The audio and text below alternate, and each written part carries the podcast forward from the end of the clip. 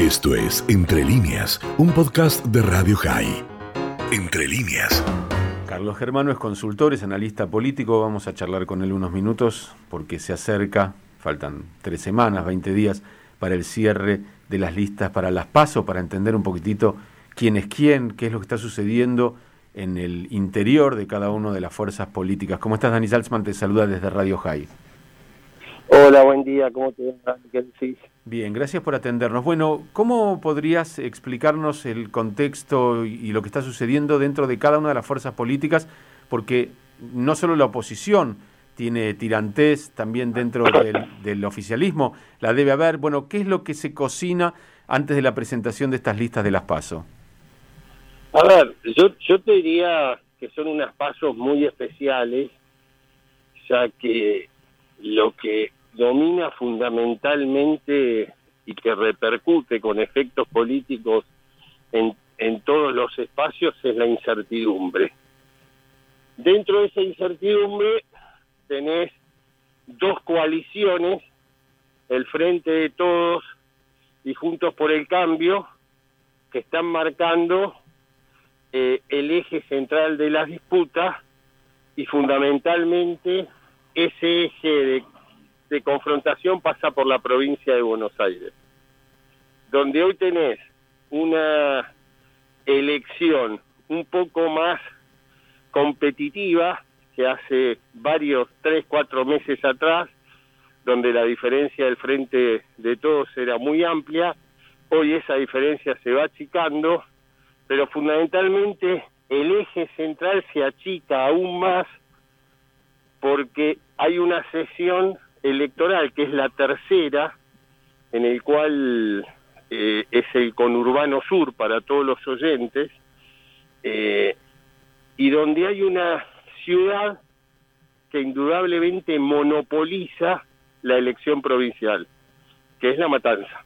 O sea, La Matanza es un antes y un después en cualquier elección eh, electoral en la provincia de Buenos Aires. Mira, en el año 2013, cuando Sergio Massa le gana a Martín Insaurralde la Diputación Nacional, en La Matanza, Sergio Massa logró 38 puntos. En el año 2017, cuando Esteban Bullrich le gana a Cristina Fernández de Kirchner la senaduría nacional por la mayoría, en ese momento Juntos por el Cambio hace más de 30 puntos y había otra disputa, o había otra lista también importante que era la de Sergio Massa, que entre los dos estaban llegando a los 45 al 45% eso le quitó fortaleza al peronismo, que no, normalmente unido, un peronismo unido en la matanza, está entre los 60 y 65% en la historia de las elecciones del 83, que fue la excepción con el alfonsinazo que se dio en ese momento, pero a partir de ahí siempre la matanza fue el epicentro triunfador del peronismo unido en las elecciones. Este me parece que es el meollo a poder desentrañar si Juntos por el Cambio está en posibilidades ciertas de poder entrar y hacer fuerza y, colocar, digamos, toda su energía en ese distrito que es indudablemente, con la figura de Cristina Fernández, por más que hablen de Massa, por más que hablen de Isaurralde, que vayan hablando de Máximo Kirchner, hoy las dos figuras centrales del peronismo bonaerense, para poder mantenerse, digamos, en la cima, son Cristina Fernández de Kirchner, que tiene un piso electoral altísimo, digamos, un núcleo duro muy fuerte de más de 33, 34% de los votos, y la figura de el intendente de, de La Matanza, Fernando Espinosa, que la unificación de todo el peronismo tiene que lograr una elección por arriba de los 60 puntos. Bien, ¿y cuál es el, eh, el, el argumento, el elemento que puede eh, ofrecer la oposición para restar algún voto allí? Y yo creo las malas noticias. A mí me parece que fundamentalmente la concentración o la estrategia de campaña de la coalición frente eh, la coalición Juntos por el Cambio tiene que circunscribirse en la matanza en los sectores medios bajos y sectores medios. Cuando hablo de sectores medios bajos estoy hablando de pequeños y medianos comerciantes, eh, de los de las almacenes de barrio, de las carnicerías de barrio, o sea, ese tipo de votos y sectores medios con pequeñas con empresas, con medianas empresarios profesionales, digamos, y trabajadores independientes. Me parece y, y fundamentalmente ahí tiene que estar dirigido claramente trabajar, digamos, distrito por distrito de la matanza, donde están muy claras las diferenciaciones eh, socioeconómicas y, a partir de ahí en un discurso donde indudablemente eh, van a tener que, que generar y proyectar futuro. Hoy lo que la política argentina no está transmitiendo es futuro.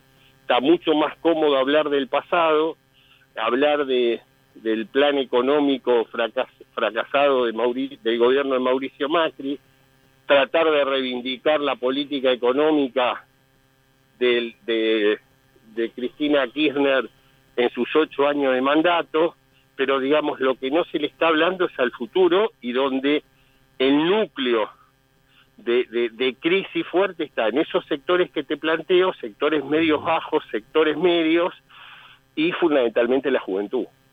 Ahora, Carlos, no, te iba a preguntar, lo, pregunto no desde el sarcasmo, sino desde el desconocimiento. ¿Tan bien le va al distrito de La Matanza para que un 60 o, más por ciento de sus habitantes renueven la confianza a, quienes lo gobiernan? Porque Espinosa gobierna hace muchísimo. Y entonces, eh, digamos, ¿qué, cuál, es, ¿cuál es el elemento que los lleva a votar nuevamente? A ver, yo, yo lo, que, lo que creo es, es que no le va bien no le va nada bien, pero digamos, está muy concentrado políticamente, digamos, a través de, de punteros barriales en una unificación fuerte del peronismo y en el cual eh, en líneas generales siempre tuviste una oposición con muchas muchas debilidades.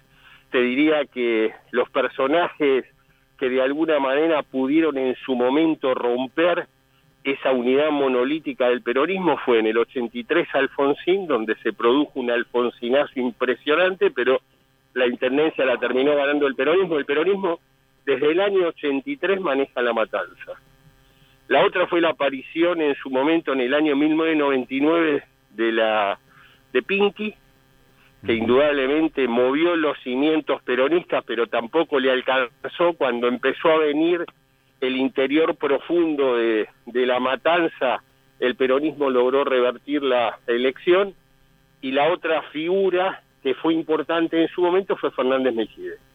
Digamos, fueron los tres momentos en que hubo algún tipo de eh, estragos que se le, pudieron haber hecho algún tipo de estragos al, al, al oficialismo peronista de la matanza.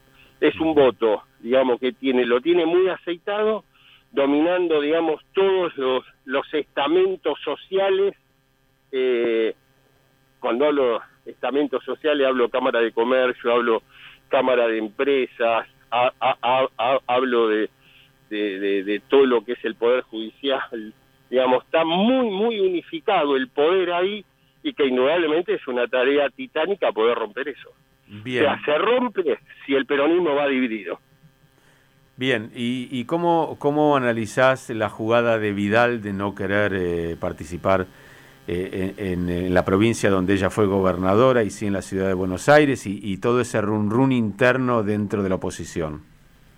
Yo creo que ahí hubo un, digamos, la jugada la veo como un infantilismo político, digamos, dejar un espacio, un espacio vacío eh, después de, del trabajoso eh, que fue lo trabajoso para instalarse, me parece que fueron adelantar todos los tiempos por parte de Rodríguez Larreta, donde quiso automáticamente pasar a ser el líder, el líder opositor, pero digamos no terminó de ver que uno de los socios estratégicos de la coalición, el, la Unión Cívica Radical, que había legitimado por elecciones internas quería, digamos, romper el, su, su, ubicación de socio eh, no de, socio secundario para pasar para pasar a ser un actor programático eh, principal para tener protagonismo. Creo que eso no lo terminó de,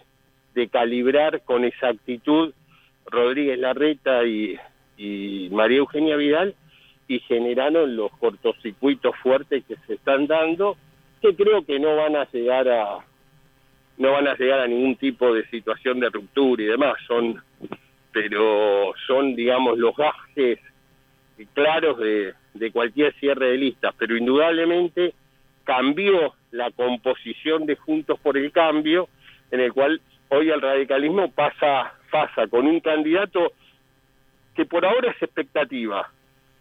Hay que ver si esa expectativa la puede hacer realidad, pero que indudablemente se ubicó en el centro del escenario político cuando desde el 2015 a la fecha el radicalismo estaba por los bordes del escenario político.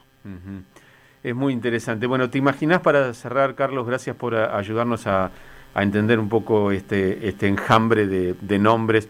Eh, ¿Te imaginas, porque, bueno, a la renuncia a participar de Patricia Bullrich, también de Lilita Carrió, de alguna manera Bullrich dejó clarísimo que su interés está puesto en el 23 y no ahora.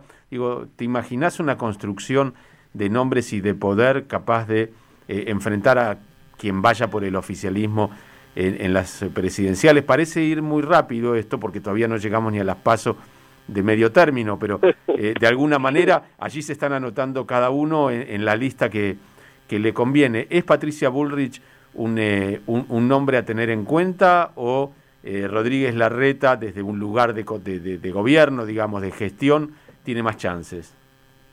A ver, yo creo que en, el PRO lo que tiene Patricia Bullrich es una dirigente en el cual tiene un un nivel de, de, trabajo y de, y de no abandonar espacios muy fuertes, ¿no? O sea, yo, yo creo que eh, Patricia Ulrich hizo muy bien en, dar el paso al costado en esta contienda electoral porque le va a permitir libertad para poder caminar por toda por toda la nación en la medida que tenga sus aspiraciones presidenciales. Particularmente lo de Rodríguez Larreta creo que adelantó tiempos creo que le pesó más la relación con Mauricio Macri para decir quiero terminar con el liderazgo de Macri en el en, en, el PRO y creo que ahí le, le, creo que, que, adelantó demasiado los tiempos y no consolidó no pudo consolidar internamente fundamentalmente en la provincia de Buenos Aires que hoy después de la reforma del 94 pasó a ser pasó a ser vital en, cualquier proyecto nacional eh, de poder. Y, y, después tenés que contar ahí también qué pasa con el radicalismo. Si Manes hace una muy buena elección, yo te diría que Manes es hoy un, un candidateable para presidente de la República, o algún otro gobernador radical, o mismo la figura de Martín Lustó. Creo que el radicalismo logra, después de muchos años, ya te digo, de caminar los, los bordes del escenario político argentino, hoy empieza a tener un impulso, pero te vuelvo a repetir, el eje central de la disputa es la tercera sección electoral. Mira, y te lo cierro con esto.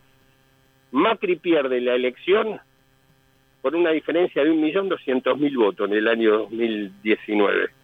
La diferencia de en, en la matanza fue más de un millón de votos de Juntos por el Cambio, del peronismo, del frente, del peronismo, del frente de todos con contra Cambiemos. O sea, prácticamente toda la diferencia, toda la diferencia a nivel nacional está ahí. Está en la matanza. Ahí entendés por qué el primer discurso, discurso post elecciones 2019 de Cristina Fernández fue en la matanza y también entendés que en ese momento el intendente electo Fernando Espinosa estaba con una banda argentina como si fuera gobernador o presidente de la República.